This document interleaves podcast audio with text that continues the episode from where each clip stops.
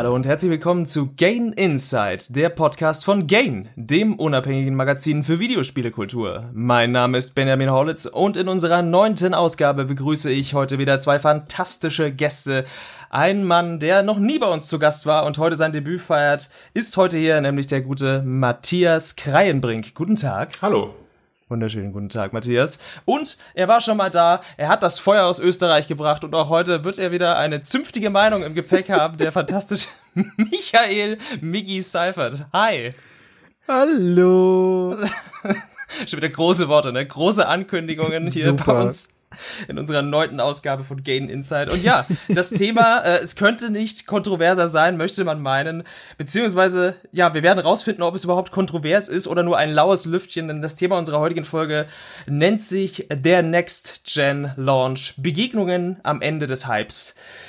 Und heute werden wir die PlayStation 5 und die Xbox Series X mal so ein bisschen äh, emotional gegeneinander antreten lassen. Alle drei anwesenden Herren in der Runde haben diese beiden Geräte schon seit mehreren Wochen in der Zerre und haben mehr oder weniger Erfahrung damit gesammelt. Und darum soll es heute gehen. Aber natürlich, wie immer bei uns bei Gain Insight, bevor wir uns reinstürzen und unsere Meinungen zum Besten geben in das heutige Thema des Tages, möchte ich euch erstmal noch so ein bisschen reinholen, ihr beiden. Und zwar auch erstmal emotional ähm, mal so abfragen, welches Videospiel ähm, hat euch denn in den letzten Tagen und Wochen sehr begeistert? Kann auch eins sein, was wir jetzt dann doppelt besprechen werden im Rahmen dieser, dieser Episode. Aber vielleicht möchtest du da mal den Anfang machen, Migi. Welches Spiel hat dich denn irgendwie zuletzt abgeholt, unerwarteterweise? Unerwarteterweise. Ja. Mm, Wahrscheinlich war es Tetris Effect Connected. Also ich habe schon so ein bisschen erwartet, weil ich natürlich wusste, wie viele Leute darüber schwärmen. Aber wie gut es im Endeffekt wirklich sein wird, das hat mich dann äh, doch ein bisschen überrascht. Das ist fantastisch. Also da werden wir definitiv drüber reden. Das, das wird ein Ding, was wir auch im Rahmen dieses Launches mit abdenken. Aber es ist sehr schön. Endlich ein weiterer Tetris-Effekt-Jünger. Yes!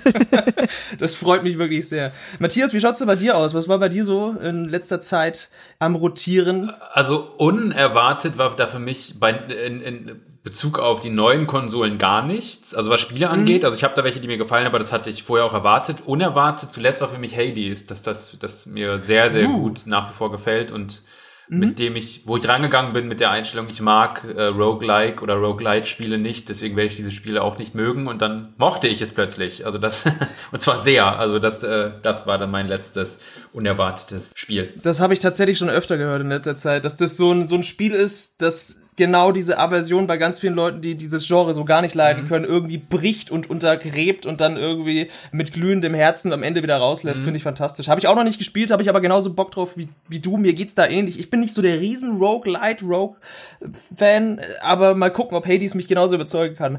Bei mir ist es nicht ganz unerwartet, da ist es eher die Umstände, dass dieses Spiel immer noch 20 Jahre später so für mich funktioniert. Ich habe vor kurzem meinen alljährlichen Replay von Silent Hill 2 mal wieder gestartet. Ich habe da so eine Tradition, ich mache das immer so zur Weihnachtszeit. Dieses Jahr enttäuscht mich so ein bisschen aufgrund der Klimaerwärmung. Wird's nicht richtig Herbst, habe ich so das Gefühl. Gerade eben scheint auch die Sonne und draußen ist eigentlich warm. Echt? Hier ist kalt. Ja, ich weiß auch nicht. Bei uns ist irgendwie in Bayern scheint ja immer Ah. die Sonne. ähm, ja, und das, das ist eigentlich immer so, so mein Go-To-Titel für diese kalte, schmuddelige Jahreszeit. Einmal im Jahr stürze ich mich da rein und das mich emotional wieder traumatisieren, wie als wäre ich 14. Es ist fantastisch. Aber ich spiele das Ganze jetzt zum aller, allerersten Mal in dieser eigentlich sehr kruden PC-Version, die aber ja aufgrund dieser, dieser Enhanced Mods, die so eine Sammlung von Mods ist, eben in einem komplett neuen Licht erstrahlt und das ist wirklich die HD-Variante, die uns damals Konami in der Collection nicht gegeben hat. Was da an Liebe, Arbeit und Aufwand reingeflossen ist und ich stolpere wieder durch dieses Spiel und fühle mich echt wieder wie 14 und es ist fantastisch. Also das ist so meine, meine Liebe, so ich, ich suhle mich gerade in altbekannten Titeln. Ja, so. Okay, ihr Lieben. Na dann, äh, stürzen wir uns mal rein. Wie gesagt, das Thema unserer Folge ist äh, der Next-Gen-Launch. Begegnungen am Ende des Hypes. Um jetzt mal ganz kurz noch die Fakten runterzurattern, weil das äh, interessiert die Technik-Boys da draußen, ja. Das ist ja immer ganz wichtig, dass man auch die Specs dieser Konsolen miteinander vergleicht für den großartigen Konsolenkrieg, der da draußen angeblich immer herrscht. Sie liegen gar nicht so weit auseinander, die beiden Geräte. Also die PlayStation 5 kommt mit 8 Kernen daher. Ähm, ich halte mich an die groben Zahlen, die 10,28 Teraflops, die sie auf, auf die Waage bringt. Jetzt, wo wir keine Bits mehr haben, müssen wir in Teraflops rechnen, liebe Kinder. Arbeitsspeicher 16 Gigabyte. Und bei der Series X sieht's ähnlich aus, ne? Also da insgesamt 12,15 Teraflops, auch 60 Gigabyte Arbeitsspeicher und man fragt sich so, boah, der große Unterschied auf dem Papier mal wieder gar nicht so richtig. Beide bestechen mit einer SSD, Sony mit einer noch angeblich krasseren proprietären Hardware und äh, revolutionär. Es ist am Ende des Tages auch bloß eine modifizierte NVMe SSD, die jetzt natürlich der Hot Shit sind gerade. Also auch im PC-Bereich gibt's nichts Besseres zum aktuellen Stand. Und ja, diese beiden Geräte erschienen im November, buhlen um unsere Aufmerksamkeit. Äh, Xbox hat den Launch zum 10. November durchgezogen, Sony mit der PlayStation 5 zum 12., zumindest wenn man in Asien oder in den USA lebt, in Europa dann zum 19. November. Das hat uns genug Zeit gegeben, uns mit beiden Geräten vertraut zu machen, glaube ich. Und ich möchte gerne mal von euch wissen, wie war denn so für euch der, der Launch-Tag? Ich meine, für dich, Matthias, war es vielleicht noch ein bisschen anders, weil du hast die ja auch eher so in einem journalistischen mhm. Aspekt in die Hand genommen, auch schon vorab mhm. vor dem Endkonsumenten da draußen. Wie war das denn so für dich? War da irgendwie eine Spur von Vorfreude oder so, oh geil, jetzt packe ich die Dinger endlich mal aus oder wie ging es dir damit? Ähm, also der Launch-Tag war mir tatsächlich komplett egal. da, hatte ich die, war egal? da hatte ich die Geräte schon seit zwei Wochen oder so, deswegen war mir der Launch-Tag egal. Ähm, aber ja, es war so eine, es war auch, muss ich sagen, ähm, für mich dadurch, dass die letzte Generation noch, wie lange war, jetzt sieben Jahre lang war, als ich, ja. als die letzte Generation anfing, war ich gerade mitten in meinem Studium. Ah ja, und, das ist dieses Zeitabschnittsding. So. Ja, und es war für mich auch wieder ein Wiedereinstieg in, in, ins Gaming so ein wenig. Also die komplette PlayStation 3, Xbox 360 Generation äh, habe ich ziemlich ausgelassen. Äh, mhm. Wii habe ich mir damals noch gekauft. Äh, da stand, war ich, stand ich vorm Kaufhof äh, Galeria Kaufhof und morgens mhm. und bin reingerannt und so ein Spaß. Ähm, aber dann nach, nach, nach, so ein, einem Jahr, eineinhalb Jahren war das auch durch. Also als ich anfing zu studieren und so, da ging das, äh, habe ich komplett Gaming nicht mehr mitgemacht, sodass dann die neue, damals neue mit PlayStation 4 und so weiter Generation dann auch mhm. wieder meine erste war und damit fing ich auch fast zeitgleich an, auch darüber zu schreiben. Also ähm, weil, äh, also angefangen mit, mit Videospielen habe ich halt mit Super Nintendo oder sogar Game Boy und wie gesagt, es mhm. war dann halt so ein paar Jahre Pause. Ähm, sodass das jetzt das erste Mal für mich war, eine Konsolengeneration außerhalb von der Switch, sage ich mal, das war da, ne, ähm, ähm, das halt so auch journalistisch zu begleiten, sage ich mal. Also eine komplett neue Generation ja. journalistisch zu begleiten. Deswegen war mein Hauptanliegen die ganze Zeit weniger so, boah, ich freue mich total darauf, diese Spiele zu spielen, war weniger so, hoffentlich kommt das pünktlich an, damit ich nicht, damit ich meine Artikel zeitig. Damit ich meine Deadline einhalten kann. Also damit meine die, Deadline nicht volle Realitätsklatsche. Genau, also es war viel weniger. Klar war da auch eine gewisse Aufregung dabei und so eine, oh, wie fühlt ja. es sich nun an? Wie sind die Spiele? Und das, ja, alles, aber das Hauptding war erstmal so die ganze Zeit äh, zu aktualisieren, den, der, äh, die, die, die Sendungsverfolgung und zu gucken, wann kommt wann kommt es endlich an, weil ich weiß, wann, weil ich auch schon vorher halt wusste, wann darf ich darüber schreiben und deswegen war ja. mehr so dieser Gedanke. Ähm, ja, aber dann schlussendlich, als sie dann da waren, ähm, ja, war cool. also, war,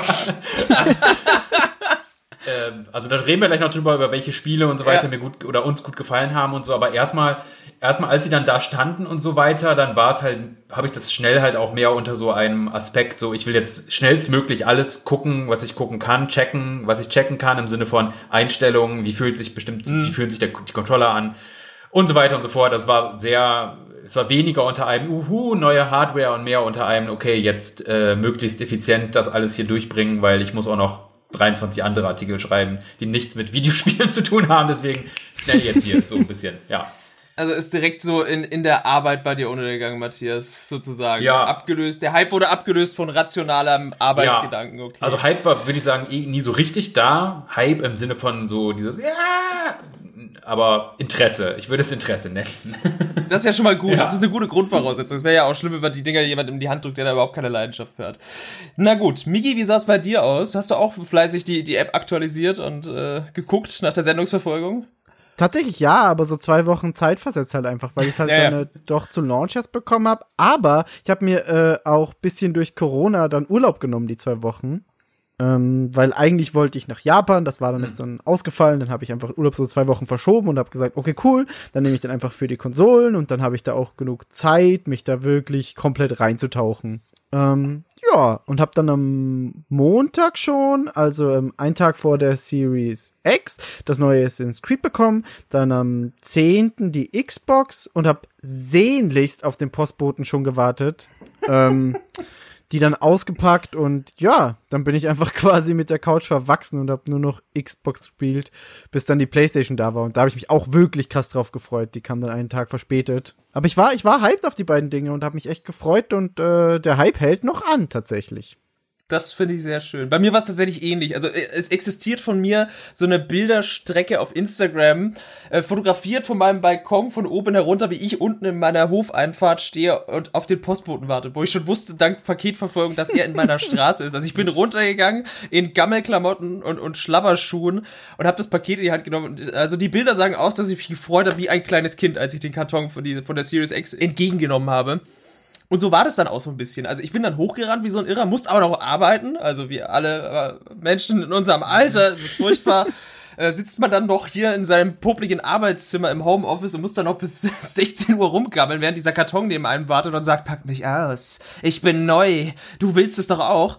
Aber wie gesagt, die Zeit kam und das habe ich dann auch gemacht und das war dann natürlich auch so der erste Kontakt mit dieser Box. Und also da fängt's ja eigentlich schon auch mal so ein bisschen an, immer, dieses Auspacken dieses Kartons.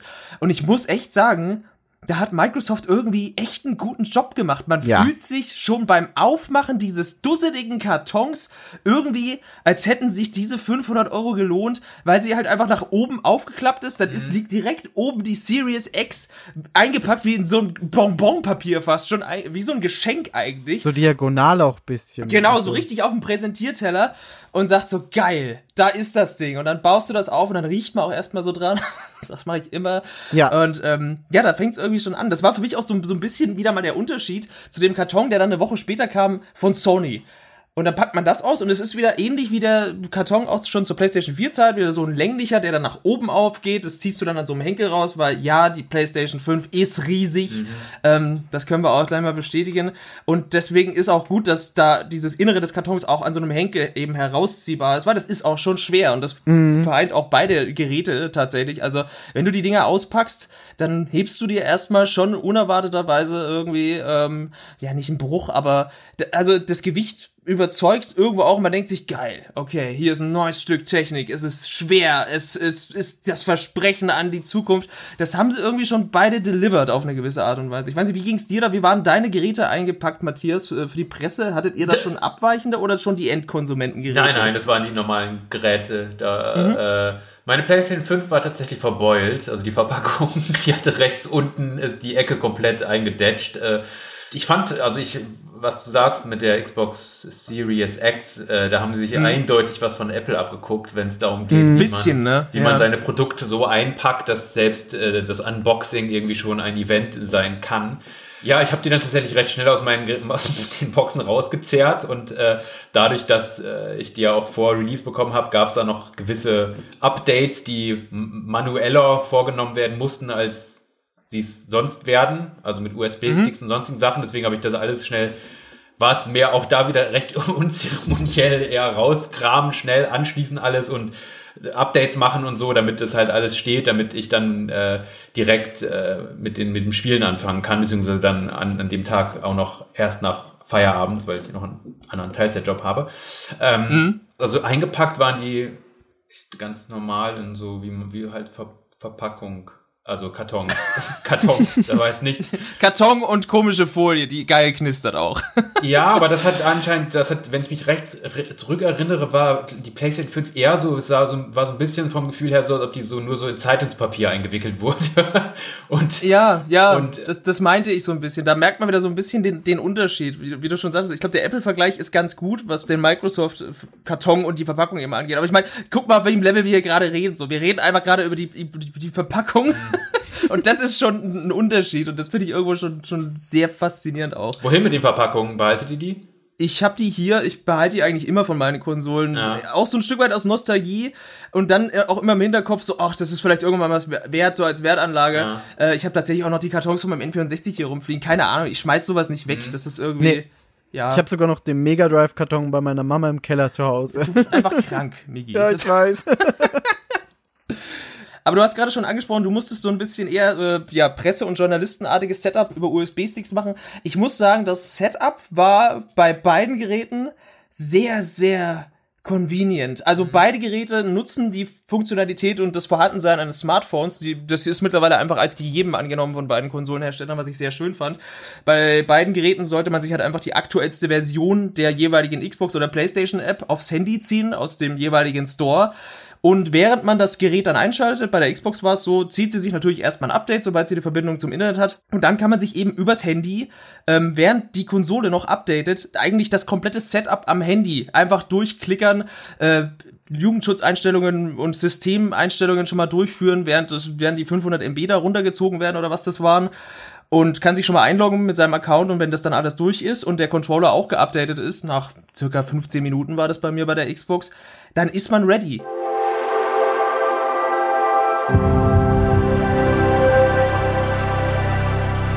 Dann ist man wieder in seinem Dashboard und war ready to play. Und das war schon echt easy. Das war einfach easy. Ich kann es gar nicht anders sagen. Also das war wirklich, das hat mich irgendwie überrascht. Ich habe mich, ich mich nicht großartig im Vorfeld damit auseinandergesetzt. Wie wird wohl das Setup meiner Konsole sein?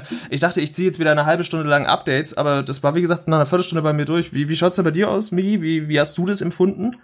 Ja, ich habe das auch genauso gemacht mit der App und das hat echt äh, super flott funktioniert. Ich habe bei der Xbox dann tatsächlich auch noch diese Funktion genutzt, dass du über das Heimnetzwerk dir die Spiele rüberziehen kannst. Ach ja, vom alten Gerät, ne? Ja. Genau, von mhm. der One X. Das habe ich dann gemacht, äh, weil ich mir dachte, ja, kann ja nicht schaden, geht bestimmt relativ easy. Und das, das hat geht auch, auch schneller als übers Internet meistens. Genau, genau, richtig. Und das hat auch echt gut funktioniert und äh, hat dann im Hintergrund geladen und das Einzige, was ich ein paar Mal machen musste, ist die alte Xbox dann immer wieder anschalten, weil die in den Autosleep-Modus gegangen ist. Ähm, ja, aber das Setup war, war bei beiden Konsolen echt leicht. Es war alles schnell angesteckt, man hat alles schnell gefunden, war gut. Ja, sehe ich auch so. Also selbe Experience auch für mich bei der PlayStation. Da geht's ja auch über eine App-Integration. Ja, das ist das ist relativ easy gewesen. Wie war das jetzt bei dir mit den mit den USB-Sticks? Du hattest ja das wahrscheinlich dann gar nicht, oder, Matthias? In dem Sinne. So? Äh, doch, also das Setup war war ähnlich. Ich musste halt nur vorher, ich weiß gar nicht, ob ich das darüber reden darf oder nicht, keine Ahnung. äh, äh, bei der PS5 musste halt einfach einen, ähm, also über einen USB-Stick halt geupdatet werden. Das war halt alles, aber dann war die Einrichtung auch easy mhm. mit alles. Also das, äh, aber ehrlich gesagt, ich finde, das, es gehört sich inzwischen aber auch ein bisschen so. Also ich finde, bei, äh, bei solchen Geräten ist es, sollte es fast eine Selbstverständlichkeit sein, dass man nicht irgendwie noch ein dreistündiges Setup sich da irgendwie reinballern muss, sondern dass es einigermaßen schnell alles auf dem Stand ist, wie das Gerät vorher auch. So, das ja. Äh, ja. finde ich, dass wir da an einem Punkt ankommen sind, wo das fast eine Selbstverständlichkeit ist, finde ich gut. Bei Nintendo sieht es immer noch ein bisschen anders aus, aber äh, zumindest ja, bei, bei den beiden zumindest ist es inzwischen ja so, ja. Ja, sie haben sich, sie haben sich sehr angenähert an diese, ja, sagen wir mal, ganzen Prozesse, wie sie auch jetzt schon die Leute, glaube ich, gewöhnt sind von der Einrichtung eines neuen Handys. Mhm. So, wenn du in demselben Ökosystem bist seit Jahren, dann willst du dein neues Gerät einfach nur einschalten, ja. gegebenenfalls den alten Shit rüber genau. transportieren, noch schnell, äh, im besten Fall drahtlos und dann willst du da auch ready ja. sein. Also das merkt man, dass wir uns jetzt in 2020 befinden mit diesen Kisten. Was halt auch total Sinn ergibt, wenn du dir das Zielpublikum anguckst, weil es sind halt Konsolen so. Konsolen haben meistens meistens die Leute, die nicht unbedingt am PC spielen wollen. Mhm. Und am PC ist es halt noch mal was anderes, aber deswegen müssen sie es halt auch so convenient mhm. machen, finde ich. Mhm. Ja, das muss, das muss so gestreamlined sein, weil der, ich sag mal, der durchschnittliche Konsolenendnutzer, der hat auch eigentlich nicht mehr Bock und Zeit, sich mit sowas auseinanderzusetzen. Aber ja, dann war es eben soweit. Wir haben die Dinger eingeschalten, angesteckt, abgedatet und dann waren wir drin. Und da macht sich tatsächlich schon so mal der erste große Unterschied zwischen den beiden, ich glaube, Firmenphilosophien muss man fast sagen, schon mal bemerkbar. Weil bei der Xbox, wenn du vorher eine Xbox One oder eine Xbox One X hattest, dann bist du im Endeffekt eigentlich wieder in deinem alten Splash-Screen mhm. gewesen. Das sah eins zu eins aus wie bei der, bei der Xbox One X, wie ich es hinterlassen hatte. Mein Hintergrundbild war wieder da, meine Kacheln waren so angeordnet, die Spiele, die ich noch irgendwie gepinnt hatte und die Media-Apps, die runtergeladen waren, waren auch wieder alle eingefügt. Das war im ersten Moment so ein bisschen, ha, ernüchternd, muss man fast mhm. sagen weil sich im, auf den ersten Blick quasi nichts geändert hat. Das merkte man dann spätestens, wenn man das Ding mal ein- oder ausgeschalten hat, weil da kommen wir dann auch gleich noch hin, natürlich aufgrund der SSDs, die beide Geräte haben. Allein der, das Hochfahren dieser Kisten ist mittlerweile so absurd schnell. Aber das war so ein kleiner Moment der Ernüchterung, weil so dieser Generationensprung auf einer visuellen Ebene gefehlt hat. Das hat natürlich ganz, ganz viele Vorteile nach hinten raus. Auch was die Kompatibilität von Apps und Spielen angeht, die bei Microsoft deutlich höher ist als jetzt aktuell noch bei der PlayStation 5. Weil halt einfach der ganze alte Shit noch funktioniert, weil er ja noch da ist, weil es ja noch dasselbe Store ist, es ist noch dasselbe Ökosystem, es ist einfach nur, wie man so schön sagt, das neueste Endgerät in diesem Ökosystem. Und das war für mich tatsächlich erstmal auch so ein bisschen so, okay, naja. Das fand ich bei der PlayStation 5 aufgrund der Änderung des UI-Systems deutlich, ja, ich weiß nicht, generationensprungiger, um das jetzt mal so verkopft zu formulieren. Weil es halt einfach anders aussieht. Man ist da halt auch einfach irgendwie so, so blöd, ne? Und lässt sich eben von sowas eben beeindrucken. Äh, natürlich habe ich mich dann in PlayStation 5 UI die ersten zwei Stunden erstmal nicht so richtig zurechtgefunden, weil ich mich immer verklickt habe. Ich klicke heute noch den, immer den PlayStation 5 Button zweimal, weil ich das von der PlayStation 4 noch so gewohnt bin, dass der eben quasi das, das Menü aufruft. Ich habe mich immer noch nicht an den Einmal-Klick gewöhnt. Das sind alles so Kleinigkeiten wo, wo man sich natürlich wieder reinfuchsen muss und es sind natürlich so nur die ersten Stolperstunden der ersten Stunden. Aber das war schon auch ein deutlicher und gravierender Unterschied. Also man hatte in dem Moment, wo man in dem Screen, in dem Homescreen war, ein deutlich next-genigeres Feeling bei der PS5 als bei der Xbox Series X, weil eben da good old, same old shit war sozusagen. Mhm. Und das war, das war schon ein Moment auch. Den hatte ich so nicht erwartet, wenn ich ehrlich bin, was eigentlich echt dumm ist von mir. Aber gut, äh, ich weiß nicht, wie ging's dir da, Matthias? Das ist, ähm, ja, ja. Das, also für dich war es wahrscheinlich auch wieder aus einer journalistischen Sicht auf der einen Seite auch angenehm und komisch zugleich, naja, oder nehme ich an, ne? Also ich sagen so, ich bin noch nie zurechtgekommen mit dem mit der User Experience der Xbox. Äh, ich finde tatsächlich das Menü bei denen also ich ganz persönlich finde es komplett un unintuitiv und ich klicke mir da immer einen Wolf. Liegt auch daran, auch ganz ehrlich, dass ich in der letzten Generation die Xbox One X so gut wie nie benutzt habe. Also deswegen, es war immer ähm, mhm. PlayStation 4 meine, die Konsole, wo ich die meisten Spiele darauf gespielt und getestet und so weiter habe. Ähm, sodass ich natürlich wahrscheinlich da auch nie so ganz reingegangen, tief reingegangen bin wie andere. Mhm. Aber ja, ich finde halt, das ist, wie du schon sagst, die Philosophie oder, oder die Strategie, dieser, die, die da sehr unterschiedlich ist, weil ich meine, zu den letzten Konsolen, neuen Konsolen, also den jeweiligen Next Gens, war es ja immer so, dass zu dem Zusatz zu, ja, die Grafik ist geiler, war auch immer noch so ein Plus X irgendwie. Es gibt immer noch was anderes, was, was das Ganze noch ein bisschen spannender gemacht hat, irgendwie, irgendwie neue Peripherie, äh, bessere Online-Verbindung, also alles irgendwie, ne, so ein bisschen erweitert hat darauf. Ja. Äh, weil, äh, und das ist halt, da, da merkst du den Unterschied einfach. Also wie du schon sagst, Xbox Series X ist einfach das gleiche wie vorher, nur jetzt mit geilerer Grafik und weniger Ladezeiten. Während PlayStation 5 da schon mehr noch in Richtung weitergegangen ist. Ja, geilere Grafik, bessere, äh, äh, weniger Ladezeiten, aber auch andere Hardware, neue UI, also neue Funktionalitäten und so weiter. Äh, das, deswegen war das, als ich die Xbox One angemacht habe, zuerst eine kleine Enttäuschung für mich. Also das Xbox Series X, Entschuldigung, Xbox, nicht Xbox One.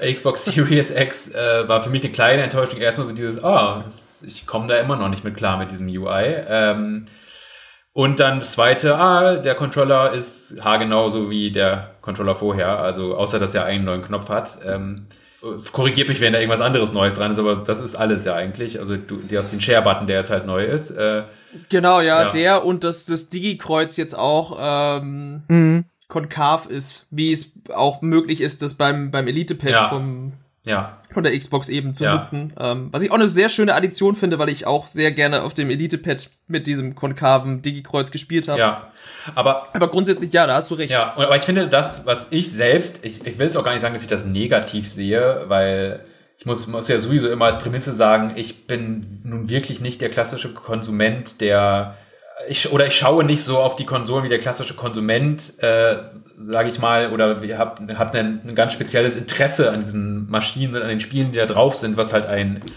berufliches Interesse zum größten Teil ist, wenn ich nicht gerade irgendwas spiele, was außerhalb von Beruf so ist. Und ähm, deswegen, aber das finde ich eigentlich auch ganz interessant an dieser Konsolengeneration ist eben, dass du diese deutlichen Unterschiede merkst und auch deutlich merkst, ähm, wer damit angesprochen wird. Und jemand, der oder die, in dem Fall, was ich als negativen Anführungszeichen sehe, dass die Xbox Series X kaum was, also außerhalb der Technik kaum eine neue Erfahrung bisher bietet, finden andere genau, genau das gerade gut. So, dieses, es ist eigentlich die gleiche Erfahrung, es ist nur alles noch besser, so ungefähr. Also, ne? Und ja, und bei der PS5 war es bei mir, als ich die angemacht habe, da war ich dann doch ein wenig ähm, überrascht, aber da kommen wir wahrscheinlich auch nochmal intensiver drauf, dass der Controller doch äh, deutlich anders ist als vorher. Und das, ja. was ich vorher als ein Gimmick mhm. äh, dachte, dass es sein würde, doch mehr als das ist. Absolut, bin ich, bin ich vollkommen bei dir. Wenn wir, ja. wenn wir spätestens, wenn wir, glaube ich, über Astrobot reden, ja. äh, wenn wir nochmal genauer über den DualSense reden. Aber ja, ja das klar. war so die grundlegende Erfahrung. Ich meine, Migi, dir ging's dann wahrscheinlich auch ähnlich, ne? So, äh, was du out of the box, äh, bei Xbox same old und bei PlayStation dann, ach so, huh, ist ja doch ganz flashy, das neue UI, ne? Wobei ich auch immer noch nicht genau damit klarkomme. Also ja. jetzt immer noch nach einer Woche bin ich so, hä, wo sind denn jetzt die Trophäen? Wie komme ich da Oh ja, oh ja, vor allem ist immer Trophäen noch und schwierig. Freunde zu finden war die erste Zeit für mich einfach nur ein, ein Wirrwarr und ja, genau. komisches Unterfangen. Ich glaube auch, ich habe da noch nicht den perfekten Weg gefunden. Also ich bin sicher, es ginge einfacher, aber ja, muss ich ja, noch rausfinden. Genau, so geht's mir tatsächlich auch. Also wie gesagt, ähm, das ist auf der einen Seite ist das schon mal äh, die, die Bestätigung von dem, was ja auch im Vorfeld äh, immer kommuniziert wurde. Bei Sony hieß es, we believe in generations und sie möchten halt eigentlich schon diesen generationellen Cut ziehen und so dieses klassische, da ist die neue Box, auf der laufen die neuen Spiele und das sieht man auch. Und bei Xbox ist es ja genau umgekehrt, so dieses, unser Ökosystem, da kommt eigentlich alles zusammen. Uns ist eigentlich egal, ob ihr auf einer mhm. Xbox, einem PC oder einer Series X spielt. Mhm. Ihr könnt im besten Fall dieses eine Spiel auf allen Geräten spielen, nehmt noch euren Speicherstand mit. Viel Spaß euch, wenn ihr Bock habt, könnt das auch mit dem Xbox-Controller spielen. Den gibt's jetzt noch in einer neueren Variante mit der Series X. Da hat sich übrigens noch geändert, dass die jetzt auch endlich einen USB-C-Anschluss hat. Ah, ja. Das ist sowohl fürs Laden geil, weil die Dinger dann einfach deutlich schneller laden ähm, und weil mittlerweile USB-C ja einfach überall angekommen ist. Somit kann man das auch mit jedem Handy-Ladekabel laden. Und das trifft für beide Controller zu, was ich sehr, sehr begrüße. Ja. Also ja, das war so ein Unterschied. Dann auch beide, wir haben es vorhin schon angesprochen, die neue Hardware und für mich eigentlich auch das Kernstück dieser Generation. Und endlich kommt es auch im Konsolensektor an, sind nun mal die neuen Festplatten, die SSDs, mhm. die beide haben. Sony hat sich im Vorfeld schon immer sehr, sehr mit ihrer eigenen äh, ja, SSD gebrüstet, mit den unfassbar kurzen Ladezeiten. Ich hatte lange Zeit Bedenken, dass Microsoft da irgendwie nicht so richtig mitzieht. Stellt sich heraus, die Unterschiede sind aktuell eigentlich noch gar nicht so groß. Beide sind unfassbar schnell. Du merkst es an allen Ecken und Enden. Du merkst es bei der Bedienung im UI. Das flutscht, ist flüssig wie Sau auf beiden Geräten. Das Starten von Spielen ist unfassbar schnell. Das Booten, vor allem der Kaltstart beider Konsolen ist unfassbar schnell. Es gibt kaum noch Ladezeiten in den meisten Spielen, zumindest keine nennenswerten und vor allem die dann auch noch optimiert sind. Das Einzige, wo sie sich da wiederum unterscheiden, ist die, der aktuelle ja, Größe des Speicherplatzes, vor allem der verfügbar ist auf der neuen Konsole. Die Xbox kommt mit einem Terabyte daher, von der aber nur 802 Gigabyte eben frei sind. Bei der PlayStation sieht es noch ein bisschen dürftiger aus. Die kommen mit knapp über 800 daher und sind dann bloß noch 667 übrig für Spiele. In der heutigen Zeit bedeutet das, wenn es blöd läuft, sechs, acht Titel und dann ist die Platte voll. Also da nehmen sich beide nicht viel. Das ist einfach ja ein Problem unserer heutigen Zeit und auch, äh, dass viele Spiele halt einfach schon locker flockig an den 100 Gigabyte mal eben so kratzen, als wäre es nichts. Da muss ich, glaube ich, aus meiner Sicht auch noch ein bisschen was tun, so in Richtung Komprimierung in Zukunft, was die Assets angeht. Aber das ja. ist eine Geschichte von anderen Podcast. Also ja, beide kommen da natürlich auch mit der Möglichkeit her, den Speicherplatz zu erweitern. Äh, man kann auch noch die alten, normalen externen Speichermedien anschließen. Man könnte auch eine externe SSD anschließen. Die werden aber alle noch nicht so 100% unterstützt. Microsoft bietet gerade noch äh, eine Stecklösung, ähnlich wie bei den Memory Cards früher, was ich ziemlich witzig finde. Ist halt leider sehr teuer, die sie dann eben anbieten, die von Seagate aktuell vertrieben werden. Da wird sich sicherlich in den nächsten Jahren auch per Dritthersteller was tun. Also ja, auf kurz oder lang werden wir alle unseren Speicher bestimmt auch deutlich günstiger, günstiger erweitern können. Aber wie gesagt, das funktioniert, das ist jetzt da und alles in diesen Geräten profitiert davon. Ich find's fantastisch. Ich habe meine beiden Konsolen schon immer im Kaltstart gehabt, weil man diese Illusion von, ich möchte doch ein bisschen Strom sparen, wenn die Kisten mal nicht laufen, irgendwie aufrechterhalten mag. Und ich brauche tatsächlich den Instant Boot bei beiden Geräten einfach nicht. Ich sehe auch tatsächlich echt keinen Grund, warum man den haben sollte, weil äh, auch wenn der, der nicht an ist, sind die beiden Dinger innerhalb von, ich, keine Ahnung, zehn Sekunden an. Mhm. Das ist irre. Also ich, ich, weiß nicht, wie geht's euch da so vom Convenience-Faktor? Fangen wir bei dir wieder an, Matthias. Wie, wie fühlt sich's für dich an, wenn du diese Dinger einschaltest? Ja, das ist recht schnell. Äh, ich finde es aber viel spannender tatsächlich die Auswirkungen, die das in Spielen hat. Also dieses Kaltstart und das alles ist nett und auch bei der bei der Xbox die äh, äh, nach wie heißt es noch gleich dieser Quick Change, das ist alles Quick Resume, Quick Resume, Quick Resume. richtig, das ist alles mhm. das ist alles cool. Für mich ganz persönlich im Spiel, also wie ich spiele, ist halt, aber ich, ich bin jetzt weniger jemand, der andauernd zwischen tausend Spielen switcht und dann äh, Spiele an und aus, an, an und aus und an und aus macht und deswegen deswegen ist dieser Teil ist cool, so dieses sich an, die anzumachen und es geht sofort los, aber Ähm, ich finde es jetzt besonders krass eben also in den Spielen einfach und ich finde, das ist auch für mich wirklich der spannendste Aspekt dieser neuen Generation ist, was für ja. Gameplay-Elemente, Gameplay-Möglichkeiten, Mechaniken daraus entstehen können dass äh, die Ladezeiten so gut wie weg sind. Also in einigen Spielen sind sie wirklich komplett weg einfach. Ich meine, in Demon's Souls, was ich sehr viel spiele mm, und gerade gerade da halt noch kenne, wie unglaublich nervig das war. Zuletzt habe ich Dark Souls 3 gespielt, glaube ich. Äh, ja.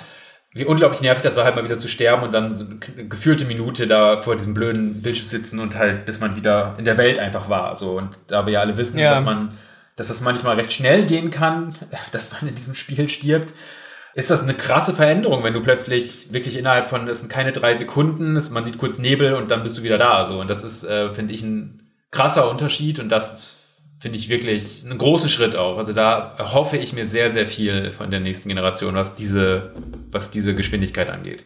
Das stimmt, ja. Das ist wirklich krass. Also äh, das Quick Resume, was du gerade angesprochen hast, finde ich persönlich für mich sehr praktisch, weil ich schon öfter hin und her mhm. switche und es auch echt gut funktioniert. Also ich habe das auch nicht erwartet, dass es so gut funktioniert. Aber ja, das, was du sagst mit den Ladezeiten, ist halt echt irre. Ich habe es auch einfach gemerkt bei manchen Spielen. Ich habe da auch mit Benny schon drüber geredet. Bei Yakuza 7 mhm. ähm, wo du halt einfach eigentlich so ein Tippscreen hast, was ja ganz viele Spiele verwenden. Dieses, okay, wir machen eine Ladezeit, wir überbrücken das mit einem mhm. hilfreichen Tipp für dein Spiel und du kannst ihn halt nicht lesen. Ja. Weil die Spiele so schnell laden, dass dieser Screen einfach sofort wieder weg ist. Mhm, ist ähnlich, das ist halt echt irre. Bei, bei äh, Valhalla, Assassin's Creed Valhalla, habe ich auch auf der Xbox Series X gespielt und äh, mit da haben sie ja diesen klassischen, dass du so in so einem äh, in einem Nichtraum rumlaufen kannst. Das geht mhm. jetzt auch so. Man fängt gerade an zu laufen, es ist schon wieder zu Ende. Was natürlich, denke ich, auch in zukünftigen Spielen, die komplett, also das ist ja noch nicht mal optimiert in diesem Sinne auf die Xbox Series X. Ja. Also die, solche Spiele, gerade Open-World-Spiele wie so ein Assassin's Creed, wenn die wirklich optimiert sind für die neuen Konsolen, dann werden die wahrscheinlich wird diese Screens gar nicht mehr geben. Also dann sind die einfach weg. Äh, was, ja. was dem traure ich auch nicht groß hinterher, muss ich sagen. nee, gar nicht. Oder bei, bei Valhalla war ja auch dieses Wechseln zwischen dem Raben und der Person. Das hat sonst so ewig mhm. gedauert bei den alten Teilen. Das ist bei dem jetzt auch ultra schnell. Ja. Ja. Oder, oder Quick äh, hier äh, Schnellreise ist tatsächlich eine Schnellreise mhm. und nicht eine. Das stimmt. Ja, ja und nicht, ich starre auf eine Ladescreen ja, und langweile mich und genau. öffne Twitter-Reise. Ja. ja, und selbst wenn ich, das war ja auch unabhängig von der, von der, von der Weite, sage ich mal, der Strecke. Also du konntest ja irgendwie dich Schnellreise machen zu einem Punkt, der eigentlich so zwei Meter von dir entfernt ist und du hast trotzdem so lange gewartet. Also das war auch immer so, ja, das ist jetzt alles schon ja. nicht bald Geschichte. Ich bin da tatsächlich aber auch so ein bisschen bei Miggy, was das Feature Quick Resume angeht. Ich weiß, es klingt immer so, auch wenn man das jemand erklärt, so, ja, ey, du kannst super schnell zwischen mindestens fünf Spielen, die du kürzlich gespielt hast, wechseln, weil die einfach äh, in dem Cache der Konsole liegen und warten einfach, dass du sie weiterspielst. Das klingt so banal, aber ich nutze das tatsächlich unbewusst sehr, sehr häufig, weil es halt dann doch mal so ist. Du spielst dann an der Xbox, äh, keine Ahnung, du spielst Gears Tactics, äh, hast eine, eine Runde gemacht oder gehst in die nächste Map, dann kommt ein Kumpel online, ey, wollen wir eine Runde Apex spielen, nimmst die Einf Anfrage an, die reinkommt, dann startet automatisch Apex, bist du sofort drin, dann denkst du dir danach, ach komm, ich habe keine Zeit mehr, aber noch schnell so eine Runde Tetris-Effekt kann ich noch schnell drehen. Und all diese Spiele liegen halt in diesem Cache der Konsole und du bist halt ab dem Moment, wo du auf den Knopf drückst, bist du in maximal, keine Ahnung, fünf bis sechs Sekunden in dem Spiel an dem Punkt, wo du es quasi hinterlassen hast. Ja. Ähm, das ist fantastisch. Ich, also, ich, wie gesagt, es ist kein Feature, was ich wirklich aktiv nutze, wo ich sage, okay, jetzt gehe ich mit diesem Spiel in Quick Resume. Es passiert einfach für mhm. mich bei den Spielen, bei denen es hinterlegt ist. Umso ärgerlicher, wenn es mal nicht klappt, bei den Spielen, wo du dich eigentlich darauf verlässt. Vielleicht auch mal ärgerlich in Zukunft, wenn Spiele sind, die eben Speicherplätze haben oder halt eben fixe Speicherstände brauchen. Ähm, und dann klappt der Quick Resume mal nicht. Muss mal gucken, wie sich das Feature in Zukunft entwickelt.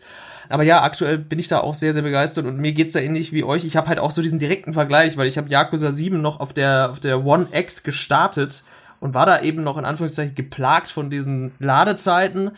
Und dann war das mein erstes Spiel auf der neuen Hardware. Und das war natürlich ein Unterschied wie Tag und Nacht. Nicht nur, dass da auch der Anstieg von 30 auf 60 Frames ne, sofort sichtbar und spürbar war, sondern halt auch die nicht existenten Ladezeiten und somit auch das Lesen der Hint-Splash-Screens dann wegfällt das war so dieses erste Mal so, huch, ah ja, jetzt verstehe ich das, was ich mir da für 500 Euro gekauft habe. das hat sich ja doch gelohnt, ist ja geil. Ah, ja, aber ihr habt es jetzt schon angesprochen. Gab es denn da noch mehr so Aha-Erlebnisse für, für euch? Also, wie jetzt äh, erwähnt, äh, Assassin's Creed und so, so Spiele, wo ihr wirklich so den Unterschied äh, gefühlt und erlebt habt in dem Sinn? Ich habe Spider-Man auch direkt, äh, also das waren die beiden Spiele, als ich die PlayStation 5 in diesem Fall bekommen hatte, habe ich halt Spider-Man und äh, Astros Playroom spielen können und äh, klar, mhm. Astros Playroom aus einem anderen Grund, da sprechen wir gleich noch drüber, mhm. also die ganzen ja. haptischen Fähigkeiten des neuen Controllers eben, aber ja, bei Spider-Man war es das gleiche. Also erstens sieht das Spiel natürlich total super aus, auch wenn das auch eigentlich ja auch noch ein Spiel ist, das Cross-Plattform ist und deswegen natürlich nicht zu 100% äh, auf alles zugreift, sage ich mal, was die PlayStation 5 kann. Ähm, ja, aber das, das, äh, also eigentlich alle Spiele, die Open World haben, weil ich Klar, ich meine, Open World war so das Genre der letzten, also schon, ist schon seit vielen Jahren das Genre, aber ich finde, in den letzten Konsolengenerationen ist es nochmal einfach das dominierende Genre gewesen. Es ist ja in jedes, äh, also es ist ja noch nicht mal ein Genre mehr. Es ist ja einfach in jedem Genre inzwischen üblich, irgendwas mit Open World zu haben, in einem Rennspiel, genauso wie in einem irgendwie äh, Rollenspiel, Action-Adventure und einem Shooter. Und das ist, finde ich, ist halt so eine, was, was erst so diese Generation, finde ich, dann wirklich geil werden kann, weil sich die Open World dann halt wirklich wie eine Open World anfühlt, weil du ja. eben keine Ladezeit mehr hast. Und das fand ich bei Spider-Man sehr deutlich, wie gesagt, bei Valhalla sehr deutlich, was ich auf One X gespielt habe. Und sonst Aha-Momente war für mich nicht Aha im Sinne von äh, mein Leben wird sich verändern, sondern mehr Aha im Sinne von cool, kleine, kleine nette Features fand ich auch einige Sachen der, der, der UI der PlayStation 5, also diese Tipps-Videos zum Beispiel, die bessere Zugänglichkeit, solche Dinge halt irgendwie, dass da, dass da Möglichkeiten gibt, sowas zu nutzen einfach für die, die es möchten. Das fand ich, finde ich ganz nett. Äh, und sonst, ja, es ist vor allem der Controller, also der DualSense. Ja. Ja. Wollen wir da jetzt mal so hinschwenken? Gerne. Ich weiß, es, es brennt dir unter den Nägeln, Matthias, ich merke das doch. Ja. ja, der Controller, das ist ja das Feature, worum auch Sony im Vorfeld sehr viel Wind gemacht hat, was man dann immer so hört. Und es ist dieses typische, ja, man muss es erlebt haben, weil man kann mhm. sich das zwar erzählen lassen, wie sich das anfühlt, aber also ich probiere es jetzt mal so, so ein bisschen flapsig zu formulieren. Es ist so ein bisschen, wenn ihr eine Switch daheim habt, als hätte man diesen HD-Rumble in einen PlayStation 4 Pad implementiert und dann noch ein bisschen an den Triggern rumgespielt. So ist es im Endeffekt für mich. Ich mhm. finde den DualSense, das ist das beste Pad, was Sony jemals mhm. gemacht hat, sowohl in der Art und Weise, wie es in der Hand liegt, mhm. wie es sich anfühlt, unabhängig jetzt von dem Rumble. Ähm, und ich, ich liebe den Xbox-Controller, wirklich. Das ist für mich der Go-To-Controller. Nichts geht über den Elite von Microsoft, auch jetzt immer noch von der Art und Weise, wie er in der Hand liegt, wie er sich anfühlt. Aber das Ding kostet halt auch knapp 200 Euro. Ja. Deswegen kein Vergleich. DualSense und der neue quasi Xbox-Controller, der jetzt mit der Series X kommt, sind beide so zwischen 70 und 80, ne? Also so das Standard-Pad für diese Konsole. Und da delivered PlayStation diesmal richtig derb und es liegt für mich persönlich gar nicht so sehr an diesem, an diesem haptischen Feedback, wie sie es nennen, weil es ist für mich einfach nur noch mal ein bisschen krasserer HD-Rumble aus der Switch, weil es ja auch tatsächlich von derselben Firma ist. Das ist dieselbe Firma, die den HD-Rumble für Nintendo entwickelt haben, haben diesen DualSense mitentwickelt. Für Sony und das merkst du auch. Und das ist natürlich was Gutes. Das ist super gut. Das wird Klar. mein Leben nicht verändern. Also die Rumble-Funktion nicht ich sehe das dann tatsächlich eher noch so ein bisschen bei den bei den äh, Adaptive Triggers, mhm. die dann eben dir einen Widerstand geben und beispielsweise das Spannen eines Bogens simulieren können. Ich sehe da so Szenarien in dem nächsten Naughty, Naughty Dog Titel, mhm. wie du an einer Klippe hängst und hältst eine Spielfigur an der Hand und die droht abzustürzen oder das Seil reißt und dieses Schnappen des Seils könnten sie quasi mit dem mit dem Trigger irgendwie simulieren, indem dann der Widerstand eben weg wäre und quasi du dann den Trigger durchdrückst. Solche Momente sehe ich. Ja, absolut. Mhm. Aber ganz ehrlich, für mich ist das beste Feature, dass man äh, den Partychat per fest verbauten Knopf stumm schalten kann an dem Controller und das ist nicht mal ein Scherz, weil ich das wirklich schätze, wenn man ein Headset anschließt und schnell auf Knopfdruck stumm schalten kann. Weil wie oft kommt es mal, dass man im Raum sitzt, wo irgendjemand platzt rein oder das Telefon klingelt dann, keine Ahnung. Das, ist, das klingt alles sehr dumm. Aber wie gesagt, für mich das Pad ist Gold wert äh, und jetzt darfst du in Liebe schwärmen, Matthias. Ich fürchte so, so, so weit wird es nicht kommen, weil auch da, ja, auch das ist nichts, was mein Leben jetzt verändert hat. es wäre auch krass, wenn es ja, so wäre, wenn man mal ehrlich ist. Aber ja. Ein trauriges Leben tatsächlich, wenn das ja, genau deswegen. stark verändern würde. es, ist, es sind coole Features, von denen ich hoffe, dass sie in Zukunft kleinen, aber merkbaren Unterschied machen. Also ich denke nicht, genau, und sie, das ist der Punkt, ja, ne, leider. Ja, dass ich denke nicht, dass sie wie VR zum Beispiel, was ja wirklich ein komplett neues Erlebnis geben kann, äh, ja. ist natürlich nicht möglich nur mit dem Controller, ist ja ganz klar so. Aber dass, dass, dass zumindest irgendwie, wenn das klug genutzt wird, ähnlich wie auch die Ladezeiten, auf eine andere Art und Weise zwar, aber ähnlich wie diese Ladezeiten, wenn das klug und also wenn es intelligent genutzt wird und in Spielmechaniken um, übersetzt wird, ich glaube, dann sind da schon ganz coole Sachen drin. Und ja, dieser dieser HD Rumble, Der ist cool. Ich finde, der ist natürlich deswegen auch deutlicher nochmal in, dem DualSense, weil äh, du einfach keinen keinen getrennten Controller hast. Also wie bei der Switch, Ja. dass du einfach, du hast Mhm, noch ein genau, Mittelteil, ja. das auch vibriert und dadurch natürlich noch mehr Möglichkeiten gibt.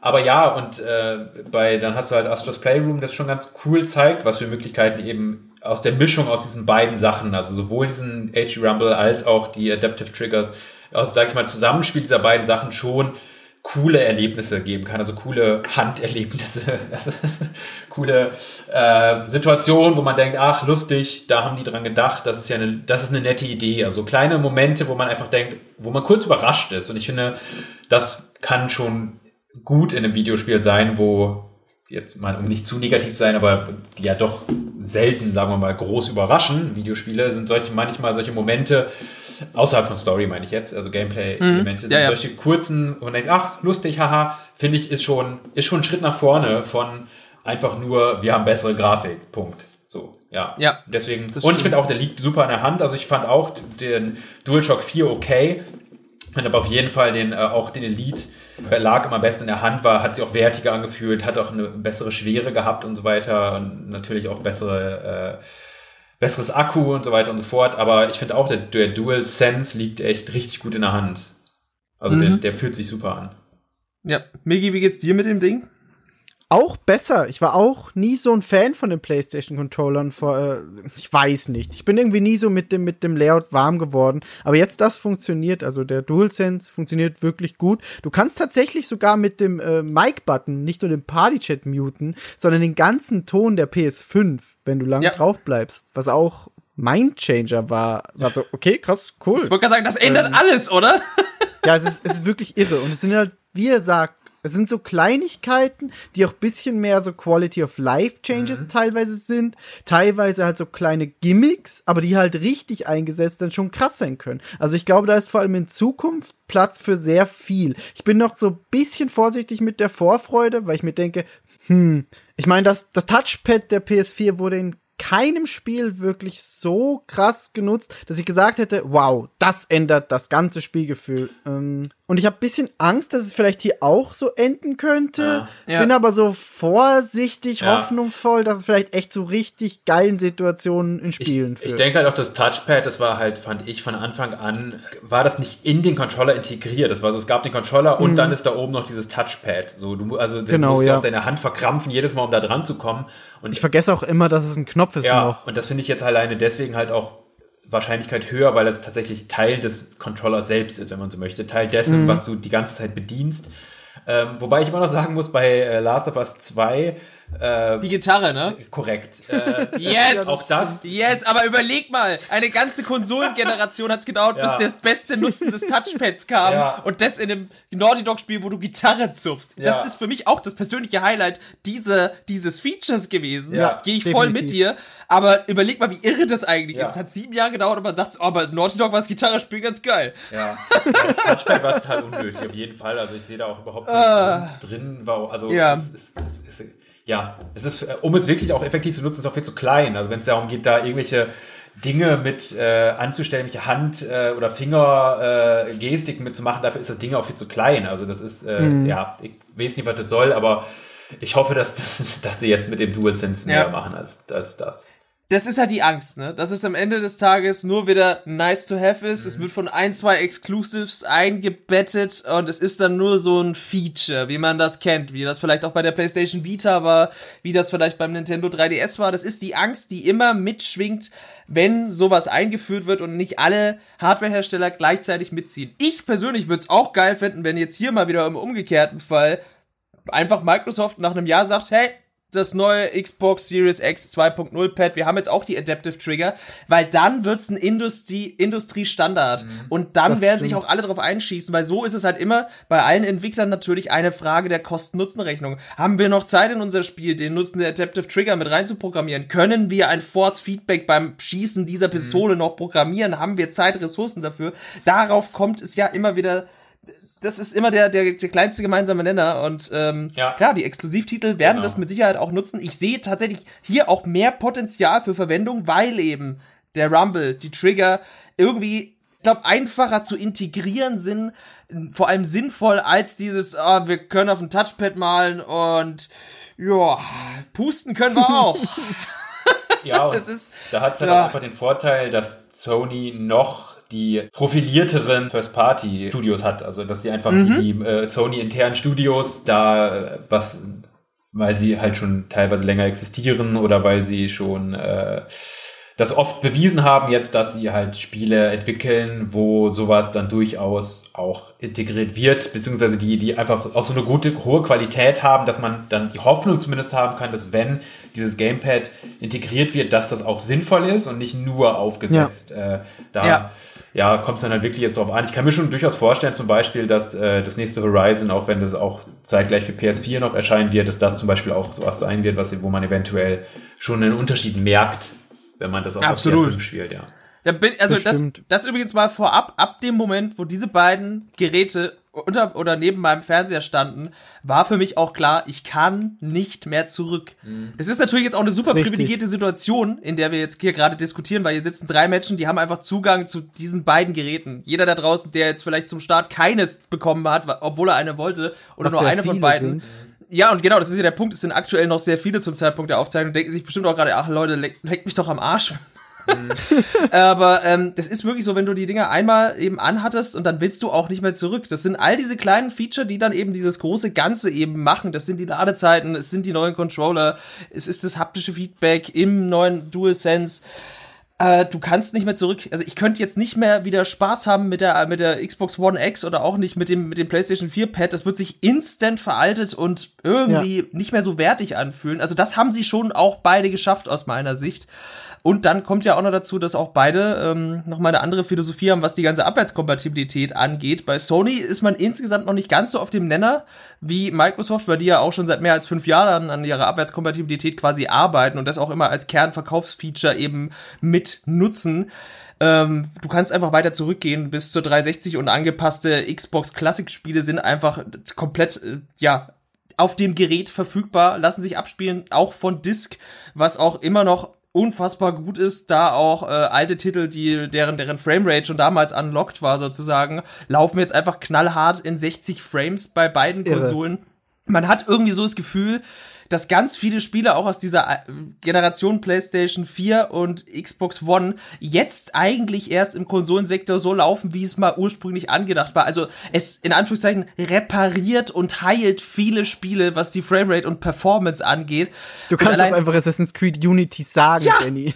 ja, wobei das wiederum ein Sonderfall ist. Unity läuft aktuell auf der PS5 noch, noch wie Müll. Man weiß ehrlich gesagt nicht so genau, warum. Da ist die An ist Anpassung so? irgendwie nicht so gut geglückt. Auf der Xbox Ach, läuft es sehr gut. Es gibt so Ausnahmen. Deswegen sage ich, Sony ist da noch nicht ganz da. Es gibt bei manchen Spielen auch am Anfang noch so einen Hinweistext, dieses Spiel, äh, diese PlayStation 4 Software kann noch zu Problemen äh, oder problematisch laufen, ähm, aktuell auf ihrer PlayStation 5. Da sind, wie gesagt, da sind sie insgesamt noch nicht ganz so breit aufgestellt wie Microsoft. Ist auch fraglich, ob sie da jemals hinkommen in dem Sinne, weil in die PlayStation 5 kannst du leider auch heute noch keine PlayStation 3 CD reinschieben und das Spiel läuft mhm. dann. Ähm, aber das ist echt ein bisschen schade, vor allem wenn man so in den Game Preservation Gedanken geht. Mhm. Nur eine sehr kontroverse Frage: Wer möchte denn heute noch Assassin's Creed Unity spielen? Viele Leute. ich habe so? sehr, sehr viele Leute in letzter Zeit drüber reden gehört. Es kam jetzt plötzlich auf, so ja, wenn du die ungepatchte Disk-Version einlegst in die Series X, dann läuft das halt mit konstanten 60 Frames und sieht jetzt teilweise einfach noch besser aus als andere aktuelle Spiele, ja. weil es halt damals schon krass war. Dann kommt noch dieses, dieses Auto, ja, Auto HDR mit drauf, was halt die Xbox macht.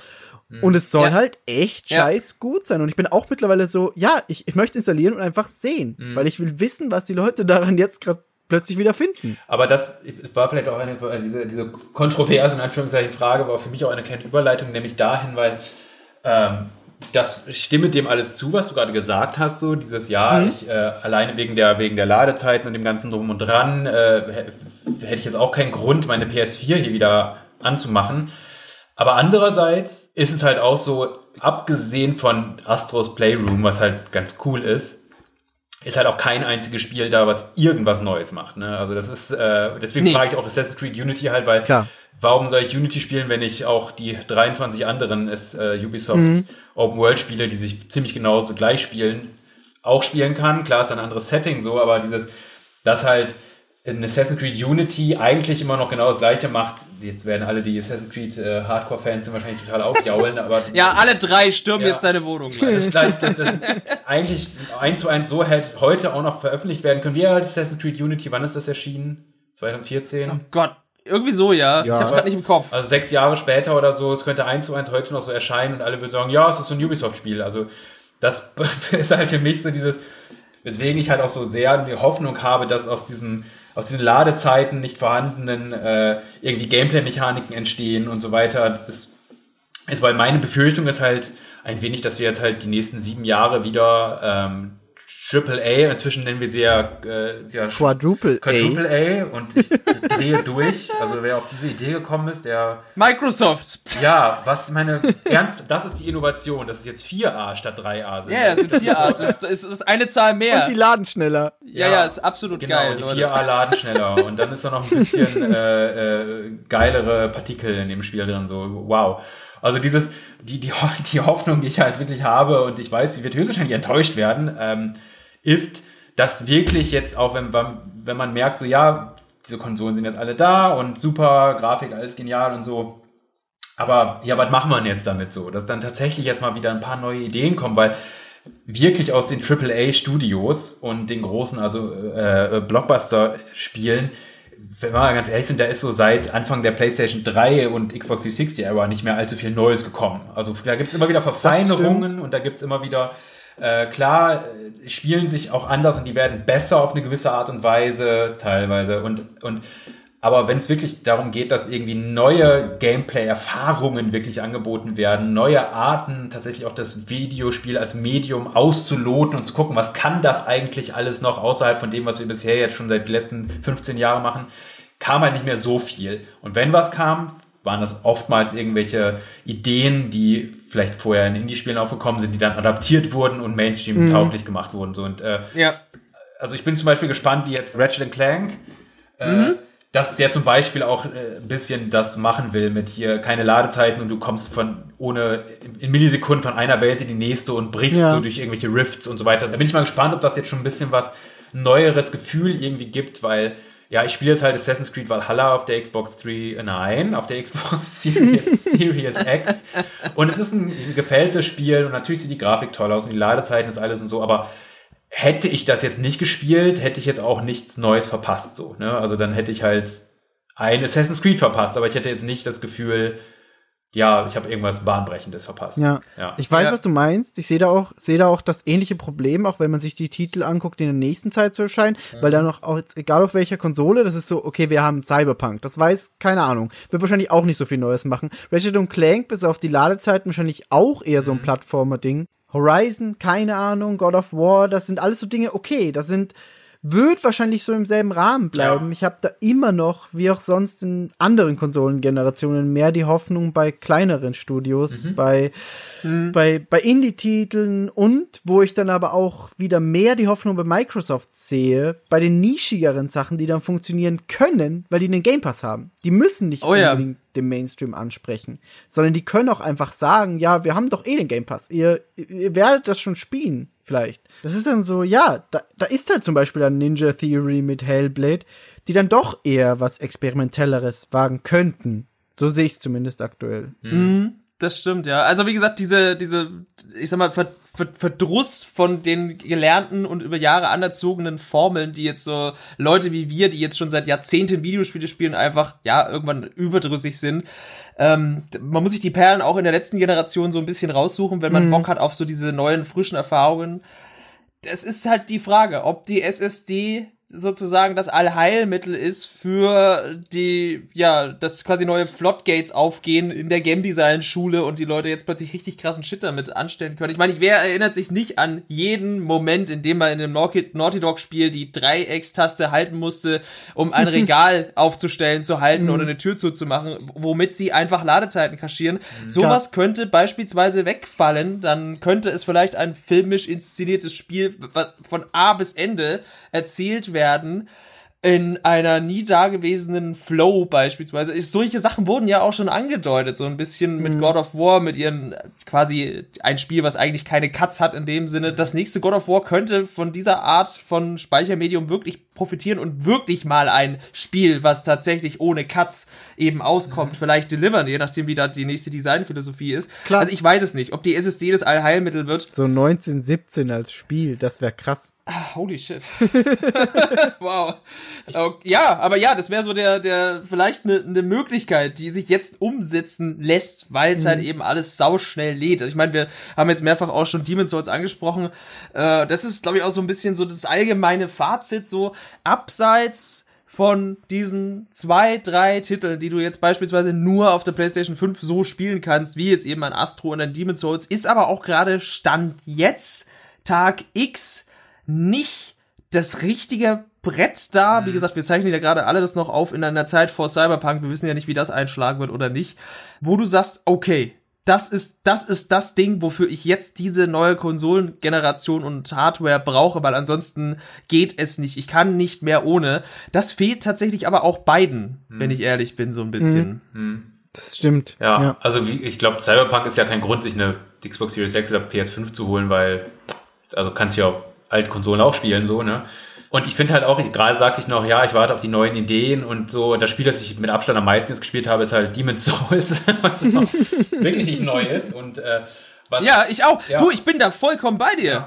Klar. Ja. Total. Und auch wieder da, ich spiele natürlich auch das alles anders, also als ich kann auch voll verstehen, wenn jemand voll Bock auf Assassin's Creed Valhalla hat und da irgendwie hunderte Stunden reinsteckt und dann halt irgendwie sich erst vier Monate später das nächste Spiel kaufen kann oder möchte. Äh, so, das, ne, das ist natürlich auch nochmal eine ganz andere Perspektive, wenn du die halt spielst, um sie dann zu besprechen, was er ja auch so macht. Und äh, dieses, mhm. ähm, und gerade dann sucht man wahrscheinlich auch noch mehr immer nach, okay, ist hier irgendwas Cooles, Neues, was es wirklich wert ist, auch mal zu beschreiben und zu sagen, so, wow, dieses Spiel bietet ein neues Spielgefühl und dieses hat oh, neue Gameplay-Elemente, die es vorher so nicht gab. Und das ist natürlich in meinem Fall nicht Demon's Souls, logischerweise, aber ich bin halt einfach, Demon's Souls gefällt mir einfach als Spiel total gut, weil ich die ja, Spiele einfach sehr gerne mag. Und deswegen bin ich da natürlich andererseits wieder total froh, dass das so existiert, weil ich hatte es auf der PS3, wie ich schon sagte, ausgesessen, äh, nicht gespielt und bisher hatte ich Demon's Souls nie gespielt und jetzt spiele ich es zum mhm. ersten Mal und ich bin begeistert und äh, bin ja. noch begeisterter, weil ich nicht äh, alle zehn Minuten für eine Minute auf einen Ladebildschirm gaffen muss. So, ne? Ähm, Absolut. Ja. Richtig. Ich, ich habe die Erfahrung von damals auch noch, also ich habe es da sowohl damals als auch jetzt wieder gespielt. Das ist natürlich ein Unterschied wie Tag und Nacht. Demon's Souls ist nochmal insbesondere ähm, vielleicht auch der Starttitel aktuell von, von beiden Generationen für mich so persönlich ist, für andere vielleicht auch Spider-Man. Wie gesagt, das ist ja immer persönliche Präferenz. Mhm. Aber ich, ich sehe das, ich, ich fühle das und ich bin da auch bei dir. Ich, ich glaube, auch so Microsoft Camp ist so der erste Titel, der das vielleicht machen könnte, zumindest auf den ich sehr heiß bin, wäre The Medium. Weil die ja, ja auch diese SSD nutzen wollen und das eben die, dieses gleichzeitige Bewegen in beiden Welten. Das ist halt eben ein Horrortitel vom, von Blooper Team, ähm, wo es der Protagonistin möglich ist, anscheinend äh, irgendwie in eine Paralleldimension eben zu wechseln und du hast dann eben quasi einen geteilten Bildschirm und bist dann zeitgleich in beiden Dimensionen unterwegs und löst dann eben Rätsel, in dem halt Gegenstände in der einen Welt vorhanden sind und in der anderen nicht. Ja, ja, ja, ja, mal gucken, was man daraus wieder machen kann. Man kennt das Prinzip auch noch aus so Spielen wie A Link to the Past, wo du in der Schattenwelt irgendwas änderst. Hier mhm. ist halt jetzt dann möglich, das vielleicht gleichzeitig darzustellen in einem Screen. Vielleicht ist es das auch so. Wie gesagt, das ist so eine, so eine Idee, die ich gut finde und die auch anscheinend nur erst so möglich ist mit der SSD, weil sie es vorher nicht darstellen konnten, zumindest nicht in der grafischen Pracht oder wollten, je nachdem weiß man ja nicht. Wir sind da, glaube ich, alle so in demselben Boot. Wir suchen uns gerade alle Demon's Souls, einem mhm. eigentlich zehn Jahre alten Spiel oder Game Design von vor zehn Jahren, was jetzt einfach nur sehr hübsch aussieht und sehr schnell lädt. Mhm. Auf der anderen Seite wollen wir aber trotzdem, oh, diese neuen Erfahrungen. Bitte überraschen Sie mich doch mit etwas Neuem, Herr Ober, und stellen uns hin, äh, weil wir eigentlich den nächsten Indie-Hit wollen, der aber hunderte Millionen Dollar im Rücken hat und uns dann auch noch optisch wegbläst. Es ist, es ist glaube ich, auch so ein bisschen diese Zerrissenheit von Leuten, die schon so jahrelang Videospiele spielen. Da sind wir, glaube ich, auch so ein bisschen gefangen in unserem in unserem eigenen ja, Sud, muss man fast schon sagen. Aber ja. so sind wir halt. Wir wollen immer das, was wir nicht haben. Ja, beziehungsweise und dem Wissen halt auch, dass äh, der Indie-Bereich wird ja immer größer und da kommen ja auch ja. nach wie vor coole Ideen bei raus und halt, aber mit dem Wissen eben auch, dem Indie-Bereich ist scheißegal, ob, ich, ob, das, der, ob das jetzt die PS5, die Xbox Series X ist oder. oder, oder ja, die veröffentlichen auch auf, auf itch.io, das ist den Wurscht. Ja, genau, also das meine ich so, dieses, dann merkt man wieder, das ist eigentlich alles gar nicht nötig. Also es braucht diese ganzen Krimskrams eigentlich gar nicht, um Spiele zu entwickeln, die geil sind, die neue Ideen bringen. Es steht dem vielleicht sogar teilweise im Weg und das ist so ein bisschen mein Problem in Anführungszeichen, ist so dieses äh, wenn immer nur alles von Marketing und so weiter auf diese geilen Specs gafft und das äh, ja. auf die große Bühne hieft, weil man natürlich äh, den Bombast auf eine große Bühne hieven kann und eine coole, intelligente Gameplay-Mechanik eher sehr schwer auf eine E3-Bühne hieven kann. Ähm, ist es natürlich, habe ich manchmal das Gefühl, es steht dem sogar fast ein wenig im Weg. Also dieses alles Start jetzt auf die neue Konsolengeneration, was da, mir inklusive, also ne, das, ich, ich auch.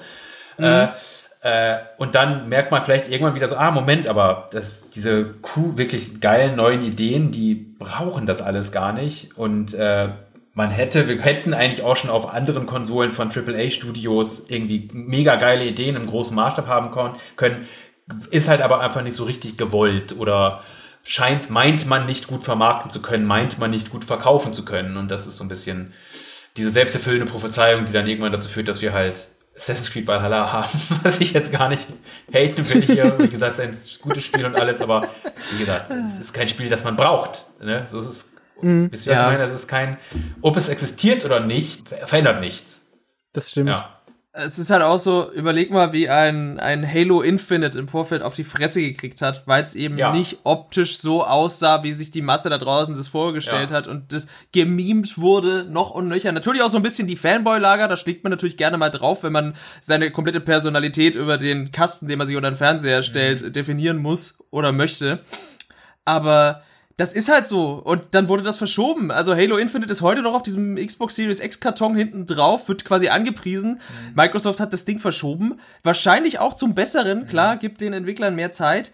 Aber es ist halt auch ein Zeichen dieser Zeit, wie du eben sagst, dieser Wahn nach höher, schneller, weiter. Die Grafik muss geil sein, ansonsten watschen wir es erstmal ab, weil wir, wir finden es dann einfach nicht geil. So, das ist so mal der erste Grundton ist gesetzt und mhm. die, die, Masse, der Pöbel ist erzürnt, denn er sieht kein Raytracing und keine ja. 4K-Grafik über die Augen flimmern.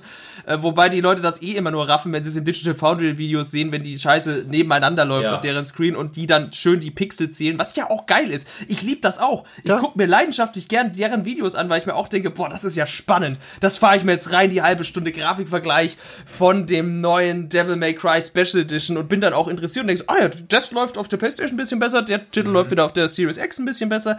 Das mag man ja auch, aber es ist halt, ah, es ist so schwierig. Ja, und, äh, dann sitzen die beiden Moderatoren da aber auch und erzählen mir gerade, dass das einen Weltenunterschied macht und ich gucke da drauf ja. und so, macht es wirklich einen Weltenunterschied? Oder ja, genau, das ist das. Das Job ist einfach nur. Äh, und aber das ist halt auch deren Job, das ist halt deren Correct. Kink, ne? Die sind, ja. also wie gesagt, nichts gegen Digital Foundry. Liebt den Channel, guckt den von mir aus alle, guckt alle Videos, die die ja. haben, die sind großartig. Aber es ist, du siehst dieses auch immer nur, wenn das nebeneinander läuft und dann kommt auch wieder dieses dazu, ja, du kannst im Endeffekt nichts vermissen, was du nicht kennst. Ja. Wenn du Spiele bloß in 30 Frames dein ganzes Leben lang kennst, dann wirst du dich nie nach 60 Frames ja. sehnen, wenn du sie nicht einmal erlebt hast. Wir, wie gesagt, wir können nicht mehr zurück. Der Zug ist abgefahren. Der Zug ist vor allem für die PC-Gamer schon seit Jahren abgefahren. Die belächeln uns ja schon seit Jahrzehnten und denken sich, ihr habt jetzt erst eine SSD. Klar, vollkommen zurecht, logisch. Aber, ähm, Aber es ist halt, ja, hm. Als, als, äh, vielleicht als, als letztes kurzen, äh, kurzen, ex winzigen Exkurs. Ich weiß nicht, ob es nur mir so auffällt, weil wir gerade auch so von diesen ganzen Vergleichen und so weiter redet, aber ist es also ich bekomme momentan und die letzten Monate wieder viel mehr mit, wie mega krass immer noch dieses Fanboy-Tum und dieses oh ja, ist furchtbar. Ist. Und das ist wirklich ja. jetzt auch wieder so, also ich gucke jetzt eh selten mir irgendwelche, irgendwelche Tweets von PlayStation an, aber wenn ich es dann doch mal tue und irgend so eins in Feed und denke mir, ah, guckst du doch mal diese 350 Kommentare an, es ist immer so, äh, eure Konsole scheiße, die andere ist hier besser. Und dann ja. schreibe ich irgendwelche auch Artikel und ähm, ähm, keine Ahnung, sei es auch nur irgendein Service-Artikel, wo ich kurz beschreibe, was diese Konsolen für einen Unterschied machen und dann wird mir irgendwie vorgeworfen, ich wäre ein XY-Fanboy Fanboy und ich würde jetzt die andere Konsole runterschreiben, wo ich so denke, so, es geht mir sowas von fucking am Arsch vorbei, was diese Multimilliardenfirmen hier gerade machen und welche von beiden irgendwie besser ist. Es ist mir doch scheißegal. Warum sollte ich hier irgendjemanden hoch oder runterschreiben? Also, so.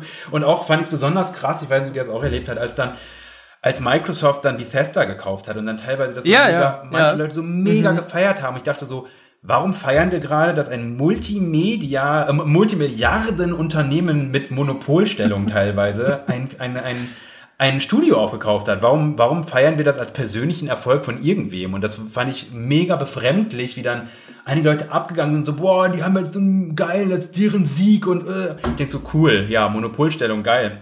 Kauft mal weiter alle Studios auf, bis alle freien Ideen, die irgendwie existieren, nur noch den drei großen Firmen gehören. Ist auf jeden Fall eine coole Idee.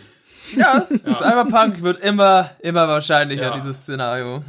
Ja, aber ist das nochmal Dollar geworden oder war es jetzt einfach? Ist jetzt nee, das ist halt jetzt einfach wieder auf einem ja. Hoch, weil wir jetzt natürlich wieder an dieser Spitze sind, mhm. wie ich eben schon dachte. Wir treffen uns hier ja quasi an der Spitze des Hypes, wie es ja auch so schön heißt, die Begegnung am Ende mhm. dieses Hypes, weil jetzt diese beiden neuen Kästen draußen sind und da draußen halt eben nun mal Leute sind, die jetzt ihren Kauf vor sich selber vielleicht auch so ein bisschen rechtfertigen müssen. Mhm es, es klingt böser, als es eigentlich ist, aber ich verstehe das irgendwo auch, wenn du dieses Geld in die Hand nimmst und du bist jetzt nicht in so einer Situation wie wir, die sich jetzt dann eben mal eben irgendwie beide Dinger da unter den Fernseher stellen können, dann musst du da, glaube ich, auch irgendwo diese, diese Lager- und, und, und Rudelbildung, dann willst du das, glaube ich, auch irgendwo. Oder man rutscht vielleicht auch so ein bisschen da rein. Ich persönlich bin ja eher so, ja, ich gehe halt dahin, wo die Spiele sind, die mich mhm. interessieren. Und mhm. mich interessieren halt zufälligerweise alle Spiele, die auch so auf der Playstation exklusiv sind. Und dann spiele ich halt das andere von Microsoft auch noch sehr gern. Ja. Ich mag halt einfach Videospiele so generell. Ja, und gleichzeitig, gleichzeitig kommt bei noch dazu, dass viele bei beziehungsweise bei vielen auch, glaube ich, so ein bisschen der Neid mitschwingt. Weil Vielleicht, du siehst halt, ja. weil ich meine, wir, wie du sagst, wir sind in der privilegierten Position, wir haben beide Konsolen. Aber ganz viele Leute da draußen haben keine der beiden. Genau, und das sehen, kommt auch noch dazu. Sehen dann, ja. wie sich irgendjemand zum Beispiel freut, ah, ich habe jetzt meine PS5 bekommen. Und dann schreibt er halt drunter, äh, Xbox ist aber eh besser. Weil so dieser, diese Trotzreaktion ist. Oder doch umgekehrt so, ah, PlayStation ist besser. Einfach nur der Trotz, ich habe gar nichts, deswegen dürfen die anderen auch nicht glücklich sein. Ja, genau. Ich, glaub, ich habe hier keinen Spaß und dann mhm. darfst du auch keinen haben. Friss ja. Dreck. Könnte auch vielleicht genau. so eine genau. typisch deutsche Mentalität sein, wenn man es nicht besser wüsste, aber es ist ja, ja international das, überall so. Ich, also ich glaube, ein großen Teil macht aber tatsächlich auch, dass das natürlich jetzt, wenn es auch nicht mehr ganz so offensichtlich ist, ich meine, Konsolenkrieg, das ist ja irgendwas, was diese Firmen auch erstmal selbst erfunden haben. Ich meine, denk mal Ja, natürlich, das ist ja auch und, äh, gefördert äh, und erzogen. Sega und Nintendo, das ist auch eine Inszenierung. Genesis das. Eben, diese ganze peinliche Scheiße halt. Das ist halt auch eine Inszenierung dieser Geräte zu so einem zu, eine, zu einem Identitätsprodukt zu machen, zu einem, zu einer Möglichkeit, seine Identität darum herum zu bauen und irgendwie mhm. dann eben den Erfolg einer Milliardenfirma als eigenen Erfolg zu empfinden, was ich halt nachvollziehen kann, weil ich war mal richtig schlimmer Nintendo-Fanboy, das ist zum Glück viele Jahre her. Aber ich kann mich noch erinnern an diese Zeit, wo ich auch in irgendwelchen Foren saß und irgendwelche wütenden Foreneinträge geschrieben habe, war so, nein! Oh geil, du warst einer von denen. Wie kann Capcom das wagen, Resident Evil 4 jetzt doch auf der Playstation 2 rauszubringen? Nein, das, nein, das nein! Und dann auch noch mit Zusatzcontent ja. und schlechtere Auflösung! Und ich, damals war ich halt komplett da drin und war so, das es zerstört meine eigene Selbstwahrnehmung. Oh, ich so sehr. Und, und heute kann ich dann, also ja, vielleicht ich kann will es aber nicht nur auf Alter schieben, weil ich habe viele Leute auf Twitter äh, erlebt, die 40 plus sind und die, ja. ähm, also das ist nicht nur Alter, das ist, glaube ich, auch ein sich einlassen auf diesen, auf den Hype, sich einlassen auf diese, auf dieses, ähm, dieses Produkt, was ich hier gekauft habe, ja.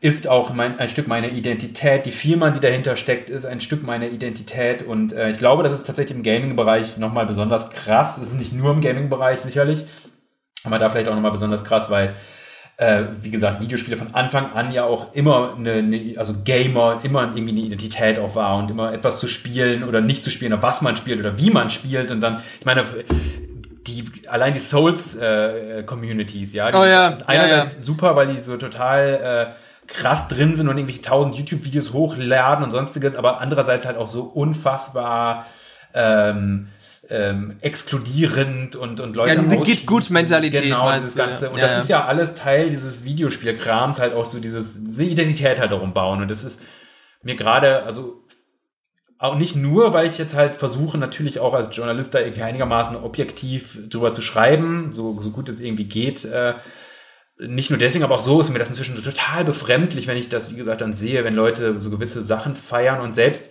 wenn ich auch zum Beispiel die PlayStation 4 eher genutzt habe, weil da halt die Spiele drauf erschienen sind, die ich besprochen habe oder die ich auch selbst spielen wollte, war ich trotzdem, käme ich niemals auf die Idee, dadurch irgendwie diese Firma halt geil zu finden. So ja. die Spiele super und natürlich auch vielleicht die Menschen, die sie herstellen. Aber was hat das denn mit Sony? Was hat das denn mit diesem Sony zu tun? nichts, nichts. Und Sony ist auch ja. scheißegal, ob ich die Box geil finde oder nicht, solange ich meine Spiele jo. kaufe. Also das ist, äh, So, ne? Also denen geht es halt um Geld, was auch in Ordnung ist, äh, erstmal, also, aber so, ja, naja. Ja, du, der red dich, red dich ruhig in Rage. Das muss Ja, auch einfach mal richtig. raus. Das ist schon richtig. Und ich muss dazu sagen, je älter ich geworden bin, desto eher konnte ich mich auch äh, mit den Aussagen die, oder der, der, der Richtung, die Microsoft so einschlägt in den letzten Jahren eigentlich auch irgendwie, das, das hat bei mir irgendwie mehr Anklang gefunden. Dieses, es ist uns eigentlich relativ egal, ob ihr euch die neue Xbox kauft. Ihr, Hauptsache, ihr zockt so in unserem Öko Ökosystem so ein bisschen rum, ob PC oder Konsole. Wir, wir, wir delivern alles irgendwie auf allen Plattformen, probieren das so zu einem großen Klumpatsch zu machen. Das ist eigentlich ganz nice. Wir haben kein, eigentlich keinen Bock auf Exklusionen so. Lass mal alle mit reinholen, lass mal Crossplay machen.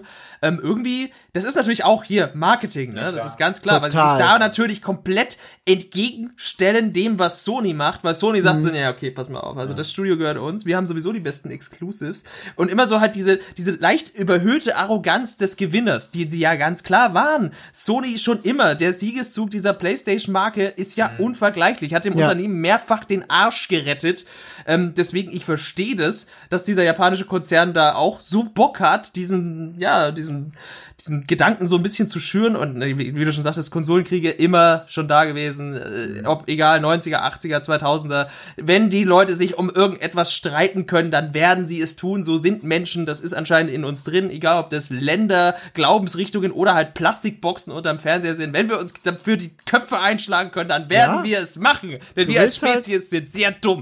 Du willst halt Bestätigung und du willst irgendwie was Besseres sein als andere. Genau, Und ja. das, das sind halt so die kleinsten Nenner, wo du das irgendwie schaffen kannst. So, wenn du dann Ja. irgendwie einem, einem PlayStation-Mensch an den Kopf wirst, öh, die Xbox ist besser oder umgekehrt, dann feiern dich vielleicht fünf andere deines Lagers unter Anführungszeichen. Und Genau. dann fühlst du dich gut. Und das ist so diese kleine Bestätigung, die man sich halt ja ganz ehrlich, die holt man sich halt gerne. Aber Ja, wie man sie sich holt, ist halt dann der Unterschied so. Genau. Das Ja. äh, trennt dann auch so ein bisschen die Spreu vom Weizen. Ja. So. Ich meine, es ist klar, wir führen jetzt hier natürlich ein sehr reflektiertes Gespräch darüber. Ich habe auch, als ich meine meine PlayStation ausgepackt habe, habe ich auch eine Instagram Story gemacht, habe gesagt, ja, wer bist denn du? Bist du die PlayStation? bist du die Konsole, die ich nur für die Exklusivtitel nutze und dann verstauben lasse? Ja, die bist sie. Habe ich auch gemacht, weil ich halt so so bin ich, ne? Das ist dann halt meine Ver- Version damit umzugehen. Da vielleicht auch ein, zwei Lacher zu kassieren. Ich meine das natürlich auch nur halb ernst, aber im Kern steckt da schon Wahrheit drin, weil ich werde bestimmt meine Playstation auch mal eher nur für die Exklusivtitel nutzen und die Multiplattform-Dinger weiterhin auf der Xbox spielen, so wie ich das auch in der letzten Generation gemacht habe. Aber das ist einfach eine Form von persönlicher Präferenz. Ja, ja, und natürlich Genau. geht ja auch nicht darum, dass man nicht Spaß äh, mit seinen Hobbys haben soll und keine Genau. Freude an diesen Produkten haben kann, gerade wenn man vielleicht auch irgendwie darauf gespart hat und jetzt schon seit zwei Jahren darauf wartet. Natürlich das alles unbenommen auf jeden Fall. Ich finde dann halt diesen nächsten Schritt zu gehen und die kom komplett diese Selbstreflexion zu verlieren und dann halt, wie gesagt, aus dem Auge zu, zu behalten, dass du es mit einem Mil- Milliardenunternehmen ganz einfach auf diesen Punkt Ja, ja, klar, es natürlich. Mit einem, mit einem kapitalistischen Milliardenunternehmen, das, das, vor- das nu, wirklich nur an deinem Geld interessiert ist, das äh, klar, vielleicht irgendwie Ja. auch äh, im besten Fall die Leute, die da arbeiten, gute Produkte und gute Spiele und vielleicht sogar auf gewisse Art und Weise Kunst und Kultur machen wollen, aber schlussendlich ist das eine Transaktion, wo du dein Geld gibst und dafür etwas bekommst. Und das ist, wie Richtig. gesagt, auch Genau. darüber kann man sich freuen, das ist alles super, aber dann halt daraus einen, einen, einen Glaubenssatz zu machen, daraus eine Identität zu formen und daraus dann vor allem anderen Menschen vorzuwerfen, ähm, dass sie selbst das genau das Gleiche denken, weil das finde ich ist das Perverse eine Sache, dass dann diese Menschen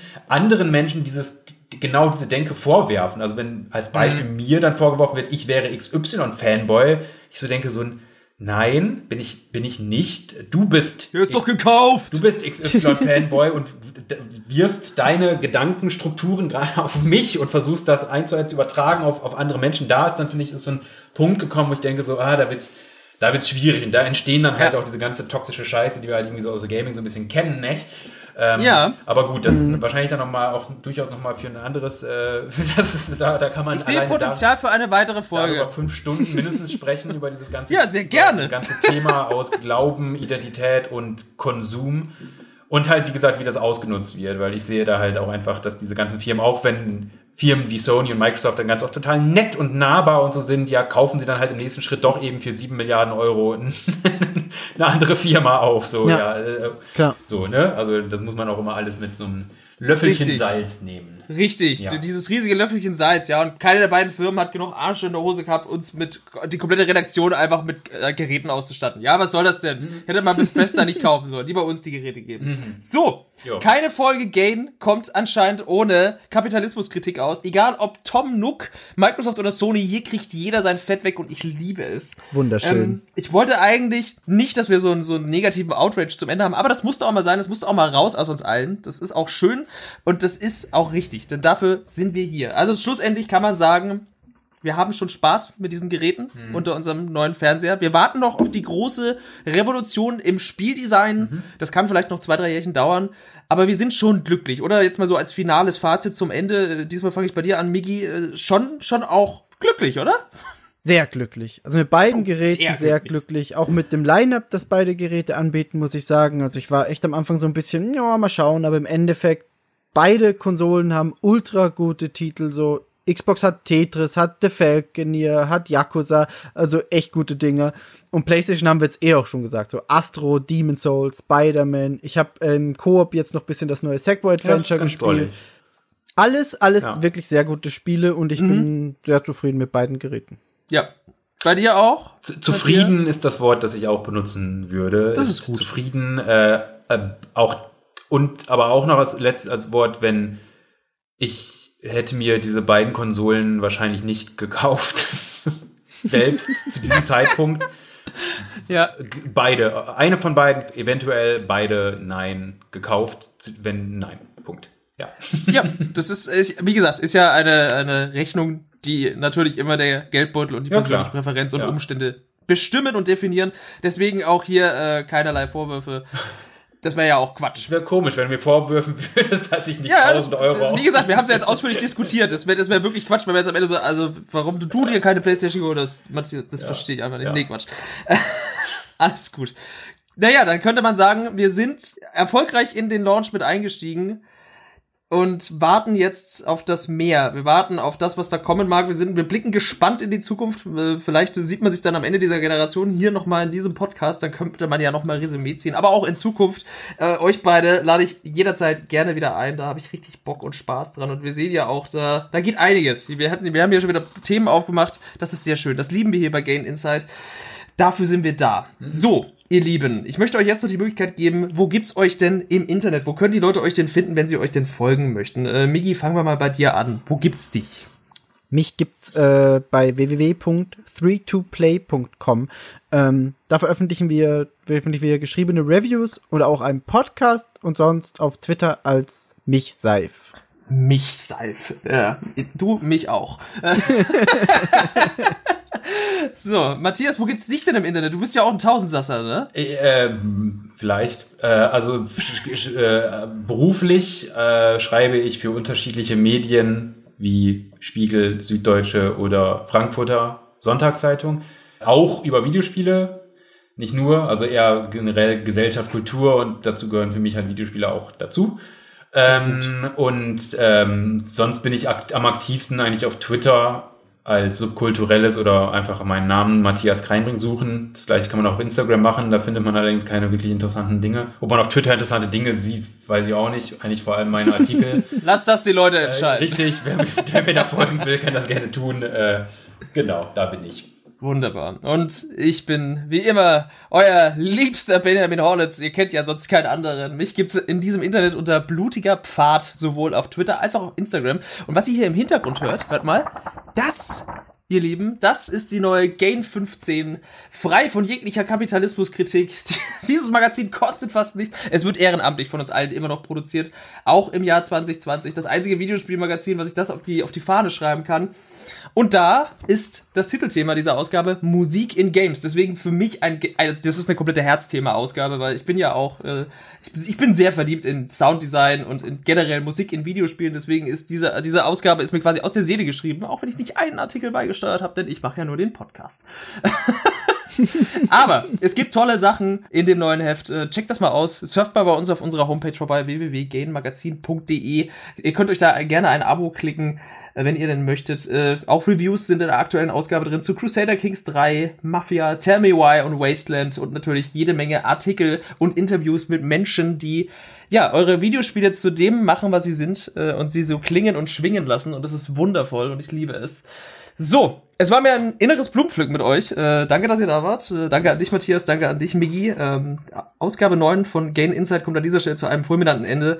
Ja, und wir blicken gemeinsam in eine SSD-lastige Zukunft dieser Konsolengeneration und sind einfach gespannt. Wie so ein Adaptive Trigger. Voll auf Anschlag. auf Wiedersehen, ihr Lieben. Tschüss. Tschüss.